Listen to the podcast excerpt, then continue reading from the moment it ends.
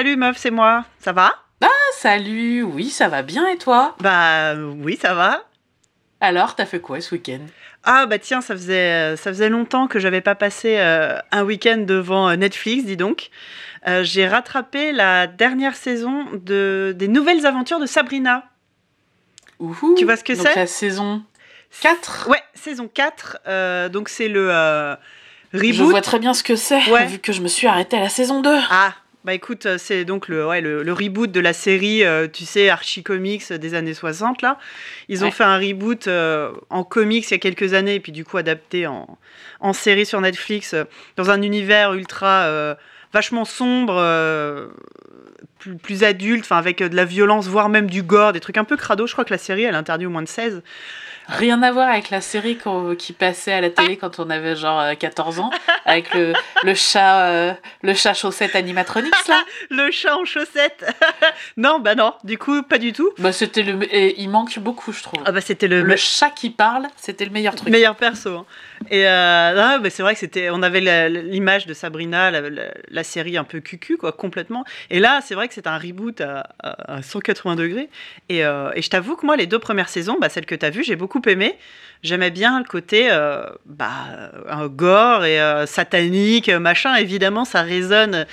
Cette adolescente gothique qui vit toujours à l'intérieur de moi, n'est-ce pas? Ouais, bah celle qui vit à l'intérieur de moi fait un high five.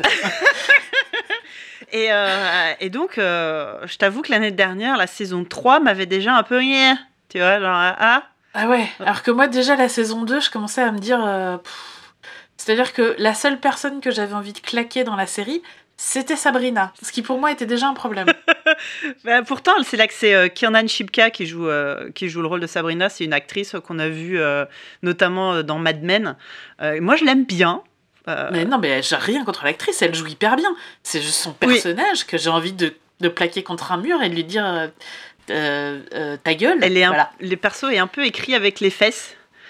Euh, c'est donc euh, donc Sabrina grosso modo ouais tu te souviens c'est euh, la veille de ses 16 ans donc elle est elle est mi mi humaine mi sorcière elle vit chez ses tantes parce que ses parents sont morts et euh, la, la veille de ses 16 ans elle doit faire le choix est-ce qu'elle se fait baptiser euh, selon l'église satanique euh, pour devenir complètement sorcière et elle doit renoncer à sa vie euh, mortelle avec ses potes le lycée machin Son petit ami. son et petit tout. ami et tout. Sérieusement, à 16 ans, on m'aurait dit écoute, tu, tu deviens, euh, tu vas, tu deviens sorcière et tu te casses du lycée. J'aurais fait ok. Oui, mais c'est parce que t'avais pas les potes qu'elle a. Ah non, moi j'aurais dit son- bon bah ok, faut tuer qui? Pas de problème.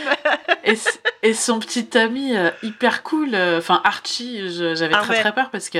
Harvey, pardon. Harvey, j'avais très très peur parce que Harvey, c'était. Enfin, dans le comics, il est quand même insupportable. Oh, bah, c'est ce a- qu'on appelle une saucisse quoi. Il sert à rien. Ah ouais.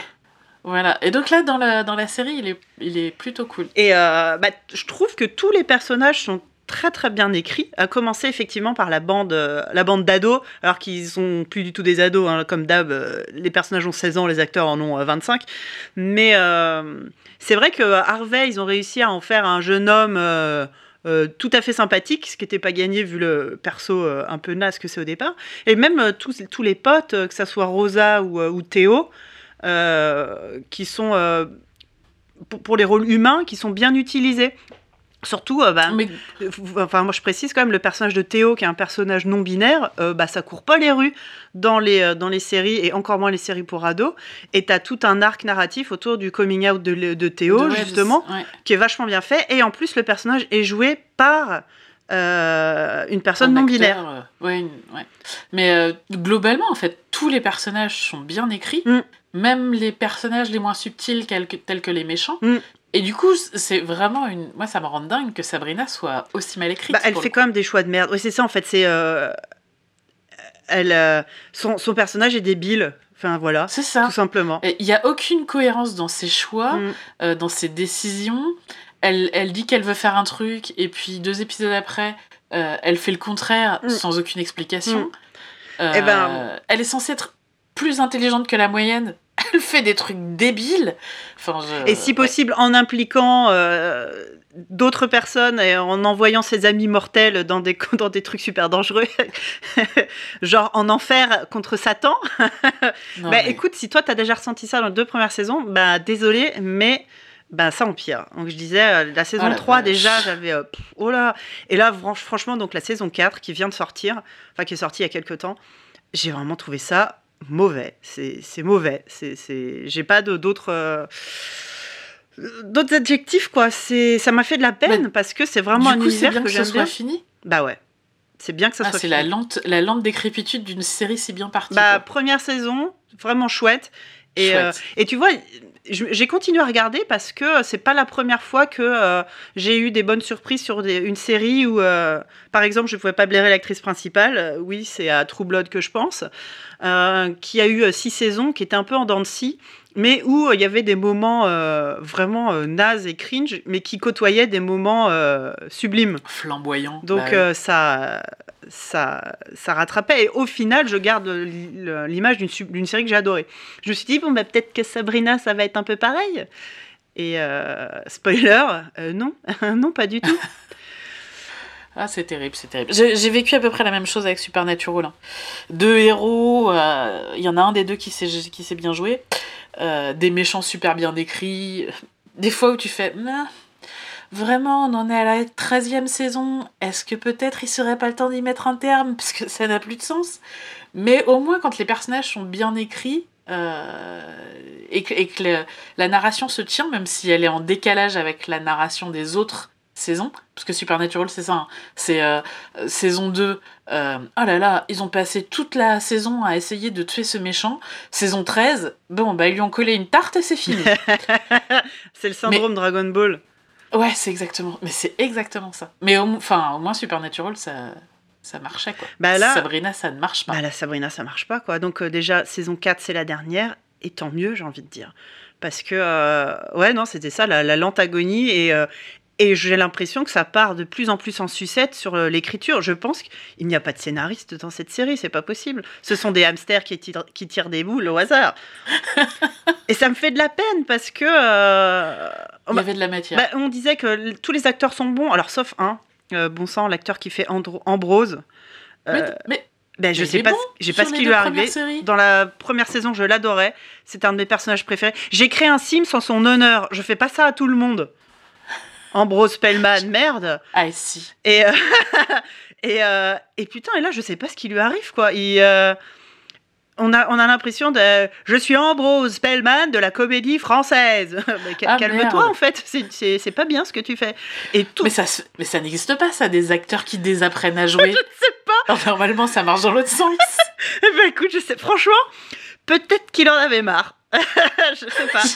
Mais. Le gars saoulé par, le, bah, par la lente délica- déliquescence, il a fait Ok, bah moi aussi je vais m'y mettre, moi aussi je vais donner de ma personne. Et, euh, et, euh, et ouais, co- et comme tu disais tout à l'heure, c'est. euh, ils mettent, j'en sais rien, moi, toute une saison à, à réfléchir à un plan, un truc. euh, à, à- à monter un peu quelque chose et puis pouf, euh, des fois il y a des trucs qui sont résolus en 10 minutes et puis à, à côté de ça euh, ils se battent pour des détails, enfin rien n'est logique, c'est vraiment, je pense que c'est une, c'est, euh, tu sais, le scénario doit être généré procéduralement euh, comme dans les jeux vidéo. C'est-à-dire que c'est une IA qui doit balancer des phrases. Franchement, oh, mais ça m'a vraiment fait de la peine.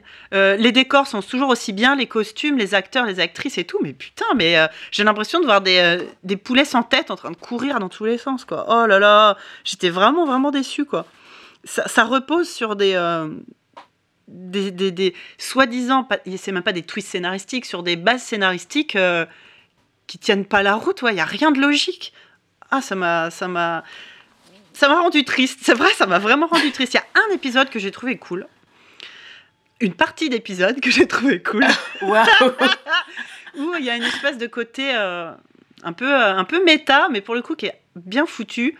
Euh, bah, grosso modo, l'histoire de cette saison 4, c'est euh, t'as des abominations qui déferlent sur la Terre. Et par la Terre, j'entends Grindel, le patelin où habite Sab- Sabrina Spellman. Ouais, bouche de l'enfer dans Buffy. Voilà, exactement. Je vois tout à fait le syndrome. Euh, et euh, bah, de toute façon, en gros, euh, on dit que oui, oui, mais de toute façon, c'est elle qui les attire. Il y a un moment, ça fait longtemps que Sabrina, je lui aurais envoyé un, un sain pour je sais pas où, mais euh, bon, au bout d'un moment. euh, et, et donc. Euh, dans une cabane dans les bois et arrête de nous mais dégage en fait. Et, euh, et justement, et tout le monde est prêt à défendre Sabrina. Tu te demandes pourquoi en fait elle fout la merde. Enfin, y a enfin, dès qu'elle va quelque part, c'est le bordel. Elle prend toutes les mauvaises décisions. Enfin, il y a un moment, tu dis arrêtez de la défendre. elle est con. bah tant pis, Ouais. hein, il faut assumer. Et, euh, et donc, tu as toutes ces abominations qui, euh, qui, qui déferlent les unes après les autres. Syndrome Dragon Ball, une fois encore. Euh, la première, elle est super dure à battre, mais elles sont toutes de plus en plus difficiles. Et bizarrement, ils les battent de plus en plus facilement par des, euh, des façons nulles. Enfin, il n'y a aucun enjeu, bref. Et il y, a- il y a une, euh, une des abominations qui est euh, la, la distorsion de la réalité. Je sais plus comment ça s'appelle. Enfin, tu vois, une espèce d'illusion, quoi. Et Sabrina se retrouve dans un monde parallèle où elle joue, dans, dans une, elle joue son rôle dans une série télé. Ah Et ça, Est-ce qu'il y a un chat chaussette? Est-ce que je spoil? Oui, bah ça, ça veut dire oui. Oui. Donc euh, très bien, il y a un chat En chaussette. fait, il y a les- Je vais regarder cet épisode. Il y a les Hilda et Zelda de la série des années 90 et le chat oh, chaussette. génial Incroyable. Et à un moment, en fait, alors, euh, désolé, non, là, je, je spoil à fond les ballons, mais il y a un moment, tu les aperçois juste à la fin d'un épisode comme un clin d'œil. J'ai trouvé ça rigolo. Ah, c'est rigolo, un clin d'œil, un monde parallèle avec les les personnages de la vieille série. Et en fait, un épisode plus tard, deux épisodes plus tard, euh, il y a vraiment un épisode centré là-dessus. Et au début, je me suis dit, ah, généralement, euh, allonger les clins d'œil, c'est jamais une bonne idée. Ouais. Et en- il se trouve que si, c'est le seul truc qui fonctionne dans cette saison. C'est plutôt Ah, chouette. merde. C'est vraiment Ils ont chouette. pas tout raté. Ouais, et ils ont raté le truc le plus casse-gueule. Donc je sais pas. Franchement, je, je ne comprends rien à l'écriture de Ils cette ont série. réussi le truc le plus casse-gueule. Ouais, ouais. Ouais. Mais ouais, ouais, c'est ça. Et alors que le reste, la narration est pourrie. Mais ce passage-là, dans cette espèce de euh, monde parallèle, est, est- est chouette, quoi. Et, euh, et le chat chaussette, il, ah, il a pas pris une ride. hein. Ah, c'est toujours le meilleur. Contre toute attente, tu viens de me donner envie de re- recommencer à regarder cette série qui était déjà une douleur sur la fin de la deuxième Oh, bah, saison. regarde juste cet épisode-là, je te retrouverai le numéro exact. euh, Mais euh, oh, t'as franchement pas besoin de. euh, De voir l'avant et l'après. Ouais, oh, c'est pas très important. Mais bon, bref, ouais, Sabrina Spellman. Je suis déçue, je suis déçue. J'espère que toutes les, tous les jeunes euh, acteurs et les jeunes actrices qu'on a découverts dans cette série auront une, une carrière derrière, parce que franchement, ils sont plutôt cool. Euh, J'aimerais bien, moi ça me plaît, hein, les reboots un peu dark de, de séries un peu, euh, un peu nulles, parce que quitte à, c'est la mode des reboots, hein, il faut l'accepter, quitte à rebooter un truc, autant rebooter un truc qui était à chier, quoi. Oui, Euh, et en faire un ça. truc bien. Ça sert à rien de faire des Autant remakes de bons films, truc. tu vois. ouais, autant rebooter un truc qui nous manque pas. c'est ça. Et là, franchement, euh, mais donc au départ, hein, c'est ce que je disais, c'est un reboot. euh, c'est les comics, hein, c'est vraiment Archie Comics qui a décidé de de faire ça en, en comics. Il faudrait qu'on demande à la mini vraie, d'ailleurs, elle a probablement lu les comics, elle pourra nous donner son avis. Mais euh, franchement, j'aime beaucoup l'idée. Puis là, c'est sûr que tout le côté euh, sorcière, ils y sont allés à fond avec euh, Satan, les démons, machin, c'est chouette, quoi. Et la prod est bonne, mais la prochaine fois, embaucher des scénaristes, quoi. Ce serait vraiment, vraiment pas mal. Ah. Ben ouais, un peu, un peu de peine, un peu de peine. Mais bon. Et toi, du coup, t'as fait quoi ce week-end? Alors moi, euh, j'ai... Commençons au début. Oh là, Est-ce que tu te souviens, en 1987, oh là. d'une chanson qui, venait, qui faisait « T'en vas pas, si tu l'aimes, t'en vas pas Elsa? Oui, Elsa Lungini. Elle a un nom de famille, c'est vrai maintenant. Elle a, Elle, elle a un eu nom de droit famille. Maintenant qu'elle est grande, Ouais. elle a eu droit à un nom de famille. Cool, bah. Et donc, il paraît qu'en 1987, enfin, la, la chanson date de 86, je crois. Enfin, en 87, quand on m'a offert ce 45 tours, j'ai dit à mes parents, Oh, elle, je l'aimerais toute ma vie. Oh Et comme je suis une personne de parole, j'ai suivi cette personne sur toute sa carrière. Et elle a fait des albums pas mal euh, à l'âge adulte. D'accord. Et là, elle a abandonné la chanson pour se consacrer à sa carrière d'actrice. Et euh, bon, bah, j'imagine qu'il faut manger, hein, Euh, puisqu'elle a fini dans euh, Demain tout commence. Non, ici tout commence, la suite de Demain nous appartient. D'accord. Je La ne sais pas du tout série, c'est l'espèce de plus belle la vie de TF1. Ah. Ah. Et donc, bon, bah, tu, tu vois, j'y suis allée. Et, euh, et l'amour ne triomphe pas toujours. Parce que, vraiment, euh, au bout d'une saison, enfin, non, au bout d'un épisode, en fait, le premier épisode, j'ai juste lâché l'affaire.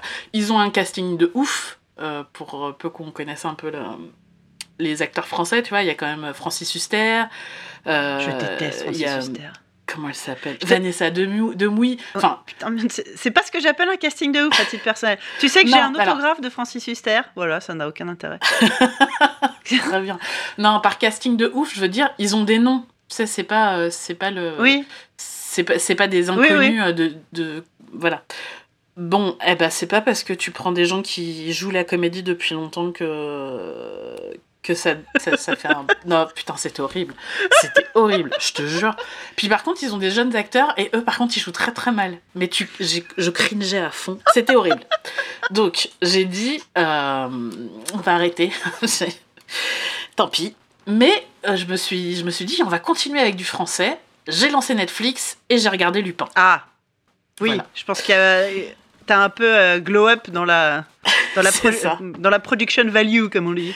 C'est ça. Puis je me suis dit, bon, bah, qui- quitte à cringer, autant euh, cringer euh, pour, euh, pour d'autres raisons. Puisque premier truc qui m'a fait cringer sur cette série, ça a été la polémique de, sur Twitter de ces gens qui disaient Oh là là, l'appropriation culturelle, quand c'est Scarlett Johansson qui joue des Asiatiques, tout le monde crie au scandale, mais quand c'est un noir comme Omer Sy qui joue Arsène Lupin, personne dit rien.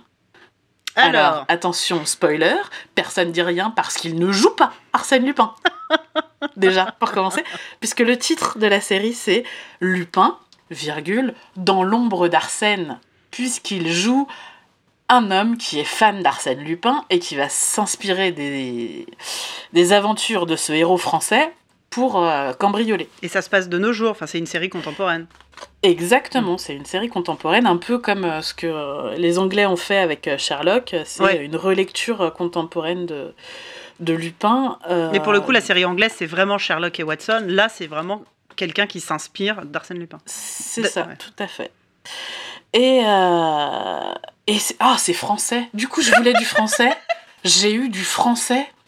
Bah déjà, le, le, la- le premier épisode commence par euh, le vol du collier de la reine. Coucou Alexandre Dumas. Le vol du collier de la reine au Louvre. Ah. Bam Ah oui, là, tu, Tu vois Ça, je pense qu'à l'international, ça a dû avoir un succès incroyable.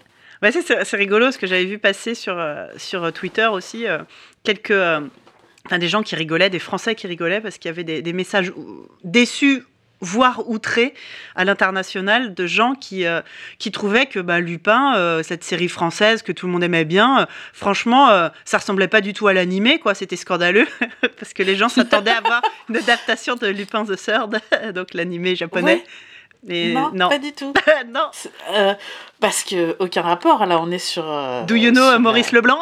Do you- Exactement. Non, mais ce qui est rigolo, c'est que Lupin the Third, c'est inspiré d'Arsène Lupin aussi, hein, bien sûr, version japonaise. Mais là, du coup, Oui. euh, je pense que l'animé à l'international a pris plus de. est probablement plus connu, voire chez les gens les plus jeunes. Mais là, du coup, non, non, c'est bien, Lupin. Mais Lupin s'appelle Château Cagliostro parce que justement, c'est un personnage. Cagliostro, c'est un personnage central de Lupin, bref. Oui, oui. Donc, euh, oui, mais du coup, non, ça, ce, sont toutes, ce sont deux œuvres inspirées de la même œuvre, mais pas l'une de l'autre. Mais aucun rapport. Euh, et donc, euh, du coup, donc ce premier épisode, il est vraiment très très cool. Euh, il met en place tous les codes. Et alors, les codes, c'est.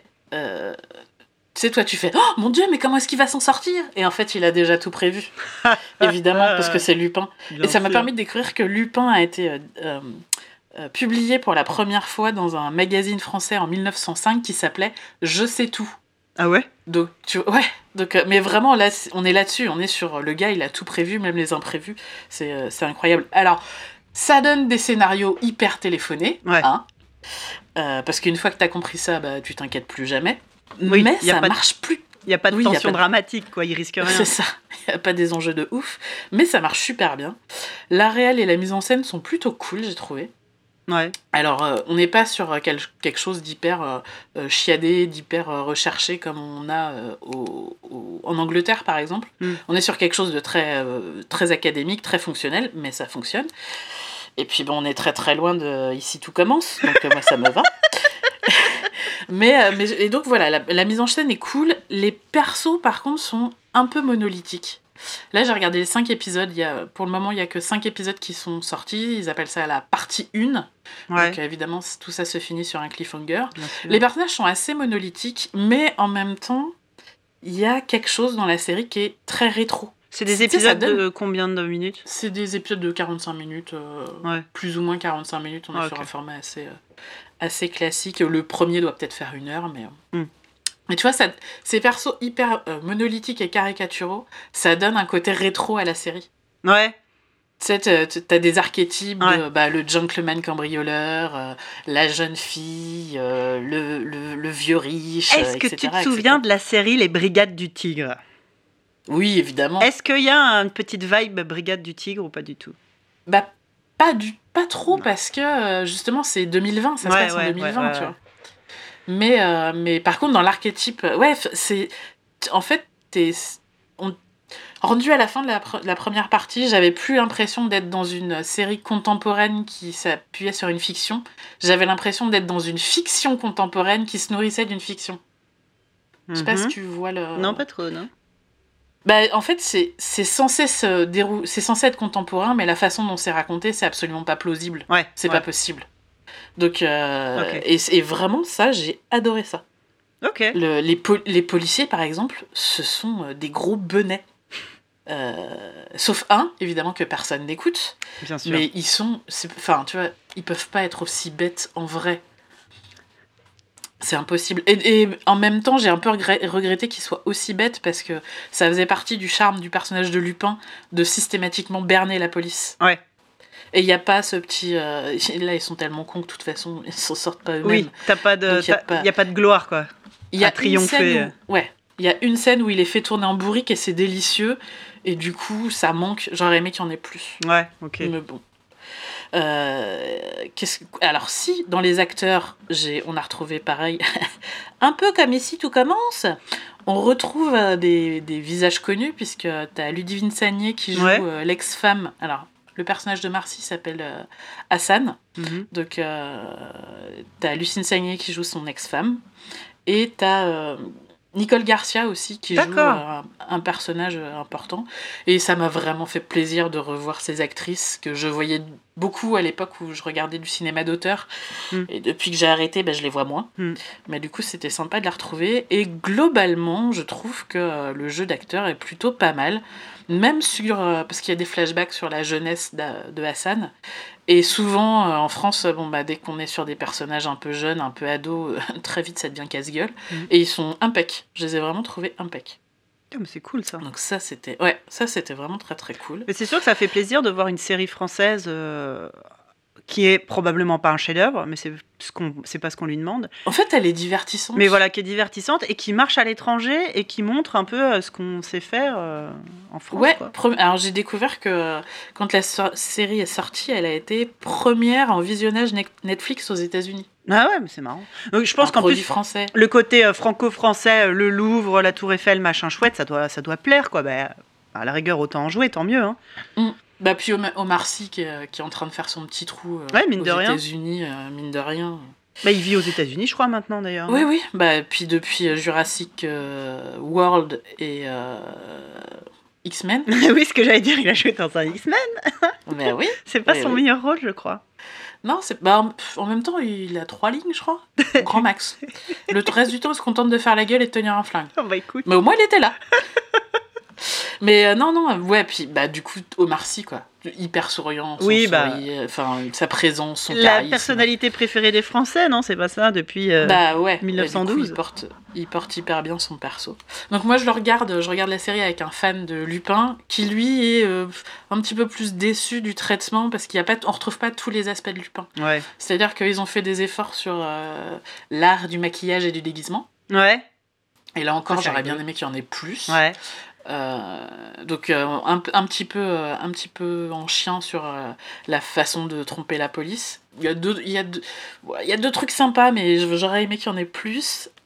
Et par contre, le vrai truc qui manque, c'est le- l'aspect mondain du personnage. Ouais. Alors, du coup, il, il- il fonctionne plus comme un espèce de miroir de Lupin, parce que le personnage d'Arsène Lupin, c'est un enfant de, issu d'une famille noble, enfin riche, qui, dont la mère a fait un mariage avec un roturier, ce qui fait qu'ils ont été rejetés.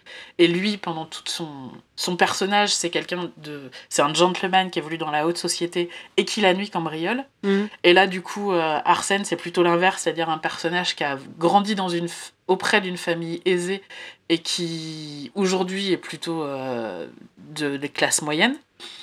Mais euh, voilà, ce côté un peu. euh, je me joue des codes est un petit peu manquant. Il, Ouais. il est présent dans le premier épisode et après il disparaît, c'est extrêmement frustrant. Et par contre, euh, bon, bah, c'est Omar Sy. je pense qu'il peaufine un peu son image. Donc le personnage de Lupin est beaucoup plus moral que le personnage de. Maurice, Ouais. le blond. Et en plus, il n'est pas du tout séducteur. Ouais. Ils ont enlevé le côté. Ils ont, ils ont enlevé le côté volage euh, Ouais. du, du perso. Je pense que C'est peut-être pas plus Omar mal. Il a fait Ouais, non, je Ouais. fais pas ça. C'est pas plus mal. Enfin, je veux dire que c'était pas ce qu'il y avait de plus intéressant dans le personnage. Bah, c'est quand même, ça fait quand même partie. Quand tu regardes toutes les aventures de Lupin, la, la femme, euh, les femmes sont quand même assez euh, centrales dans ses décisions. Tous les moments où il se range, c'est quand il se marie, euh, c'est quand il trouve une femme qui arrive à le séduire, etc. Donc, euh, Ouais, il, est peut- pas, il est pas obligé de culbuter tout Oui, Paris c'est ça. si ça tu peut éviter le côté James Bond, tu vois, je pensais à ça, moi. Oui, ouais, ouais, non. euh, Mais bon, bon, après, on verra comment évolue cette deuxième Bah saison. oui, si tu dis, pour l'instant, il y a eu 5 épisodes, faut voir, j'imagine. Deuxième euh. partie, ouais, on verra comment ça bouge. Mais ça finit sur un beau cliffhanger, on a envie de voir, voir la suite. Et, euh, et ça fait le job, comme qui dirait. Pour une... Alors, c'est pas vraiment une comédie française, mais euh, parce que c'est censé avoir aussi un aspect thriller. Ouais. Mais c'était plutôt pas mal. Non, mais tant mieux, ces derniers temps, les séries françaises à l'international, tu vois, je pense à 10%, par exemple, Oui, qui s'appelle Call My Agent euh, in English, enfin, à, à- à l'international, qui, qui, qui marche très très bien, apparemment. Il paraît qu'à Hollywood, tout le monde le regarde.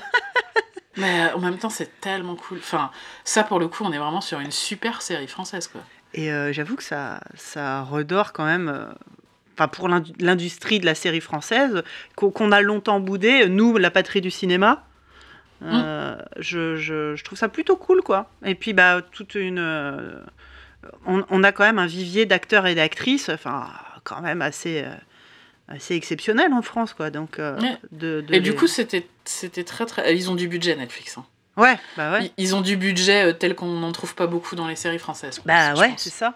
Mais tu vois, c'est marrant, il y a plein de séries. euh, Je lisais euh, un papier il n'y a pas longtemps sur le- les remakes, justement. Enfin, les, euh, pas les remakes, les adaptations.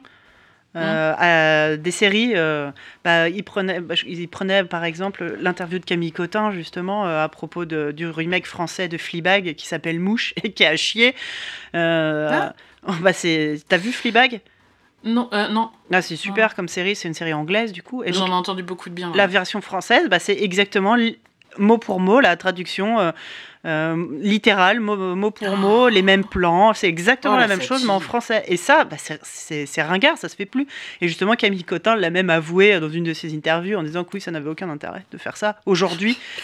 Euh, dé- déjà que. euh, C'est-à-dire que les yéyés, c'est fini, quoi. exactement ce que j'allais dire. J'allais dire que déjà dans les années 60, quand Johnny Hallyday reprenait les portes du pénitencier, bon, une fois que tu as entendu l'original, c'est quand même. euh, voilà. Bah, faire ça avec des séries. euh, des séries télé, euh, bah, faut arrêter quoi. Et justement, euh, le, succès de euh, 10%, bah, j'espère de Lupin, ou même La Casa des Papel en Espagne, ou des séries suédoises qui cartonnent dans le monde entier et tout, ça c'est quand même un phénomène assez Mm. nouveau et c'est plutôt cool. hein. Ouais. Bah là, ils sont en train de nous refaire une version française de This Is Us, qui s'appelle Je te promets. Bon, Ouais. bah, tout le monde serre les fesses, hein, parce que This Is Us, c'est quand même un, un petit bijou. Ouais, je- je dit, comprends pas, quoi. putain. Je comprends pas Bah, l'intérêt. C'est... Ouais, je comprends pas non plus. Parce que la série fran- les séries françaises, enfin, tu vois, on pourrait avoir l'argument de oui, mais du coup, c'est plus accessible à toute une frange de la population. Mais c'est euh, sur euh, les mêmes réseaux, c'est sur Netflix, et les gens qui ont accès à Netflix, euh, ils vont regarder les séries originales. Enfin, puis l'usage se c'est répand surtout- quand même. C'est surtout, c'est plus accessible. euh, Ouais, enfin, on est quand même la patrie du doublage.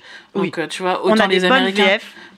Ouais, c'est ça. Les Américains qui passent leur temps à refaire euh, des, des remakes parce qu'en fait, ils sont incapables de lire un truc sous-titré savent pas lire. et qu'ils ils ont absolument pas euh, les, les connaissances techniques pour faire du doublage. Je peux encore l'entendre. Ouais. Mais nous, Bah on ouais. a vraiment aucune excuse pour aller pomper. euh, Enfin, c'est même pas. C'est copier-coller des trucs qui fonctionnent. euh, Bah ouais, ouais, et souvent c'est rarement euh, réussi. J'imagine que ça doit bien exister des, des remakes euh, C'est pas, il y a pas une guerre dans les- sur les réseaux sociaux entre les fans de euh, The Office UK et les fans de la version US. Enfin, tu vois, à part quelques exceptions comme ça, la plupart du temps. Ouais, mais pour le coup, c'est pas le même humour. ouais, ouais. Là, pour le coup, c'est vraiment une adaptation. Ouais, c'est ça. Mais donc, à part ce cas-là où euh, peut se dégager deux œuvres euh, euh, qui ont le même point de départ, euh, la plupart du temps, c'est assez calamiteux d'adapter bêtement. Ouais. Alors, c'est vrai que pour les comédies anglaises versus les. Les comédies anglaises, elles ont beaucoup de mal à s'exporter aux, aux États-Unis, parce Ouais. qu'apparemment, les Américains comprennent pas l'humour anglais. Sorry. Et je pense qu'en France, Mais, euh, nous, par contre, alors que tu vois, il y a pas la, nous, il y a la barrière de la langue, ce qu'ils n'ont pas aux États-Unis par rapport à l'Angleterre. Ouais. Nous, il n'y a pas la barrière de la langue, mais je pense qu'on est vachement plus réceptif à l'humour anglais. Bah, c'est nos voisins européens, c'est nos cousins, on les comprend. Leurs blagues de merde, on, on a l'habitude, quoi. Ça nous fait rire depuis des, depuis des décennies, des siècles. Depuis des millénaires Mais ouais, ouais, ouais, non, mais euh, c'est vrai que c'est intéressant, ce- ces, ces cas-là, et... euh, Et, Et- du coup, j'ai regardé euh, Lupin en, en anglais, parce que bon, bah, des formations euh, ex-professionnelles, Ouais. je, je suis marquée à jamais. Je n'ai pas pu m'empêcher de. Parce qu'en fait, à un moment, il passe une chanson de Céline Dion. Ouais. J'ai voulu voir s'ils avaient pris la version euh, Anglaise. s'il existait une version anglaise, euh, etc. Et euh, pas du tout. Alors c'est con parce que du coup je pense qu'ils vont pas comprendre la blague. Mais par contre j'ai découvert qu'ils avaient fait un vrai doublage sur, euh, sur la série et que franchement pour du doublage américain c'était plutôt Ah, bah, propre. c'est bien ça ouais, ouais, ouais. Bah, C'est peut-être pour ça que ça, ça participe au succès de la série, et tant mieux. hein. Tout à fait, tout à fait. Parce qu'on n'est pas sur du sous-titrage, on est sur du doublage. D'accord. Bah écoute, euh, c'est pas plus mal si ça peut permettre aussi aux, Amé- aux Américains de découvrir des, euh, des séries européennes. Cool. Du moment qu'ils viennent pas regarder nos comédies, tout va bien. Je Ah. pense à toi, Christian Clavier. c'est ce que j'allais dire. Bah, il se fait, euh, il se fait euh, retirer. Enfin, il a plus le droit de venir là-bas, quoi, direct. Quoique, on va- enfin, ça, ça dépend qui regarde. Je pense que certaines personnes aux États-Unis, euh, ceux qui aiment bien se promener à Washington là en ce moment, ils trouveraient ça marrant, sûrement. Oh là là, mais pourquoi toutes nos comédies françaises sont toujours un peu cringeantes quoi Pourquoi nos comédies françaises sont racistes Oh, hmm. Non, ben, on espère. euh, On espère autre chose. Alors, Pas toutes en même temps. Je suis sûre qu'on peut en trouver des biens. On va... Écoute, je te lance un défi. Ouais. Je, je euh, challenge. On essaye de trouver des comédies françaises euh, regardables. Euh, alors peut-être que ça va aller très vite. Peut-être que mi-février, on a regardé tout ce qu'il y avait à regarder. Mais euh, je tu te sais lance un défi. On va essayer de trouver ça. Tu sais quoi Je crois que j'ai une idée. Je te, je te dirai ça plus tard. Je vais, je vais aller, je vais, je vais me renseigner. je vais y aller de ce, je vais y aller de ce pas. Sillonner l'internet pour Mais trouver oui. quelque chose de regardable. Ça marche. Bah écoute, Ça roule. On se bon, bah, gros bisous. ça marche. Bisous, salut. Bye.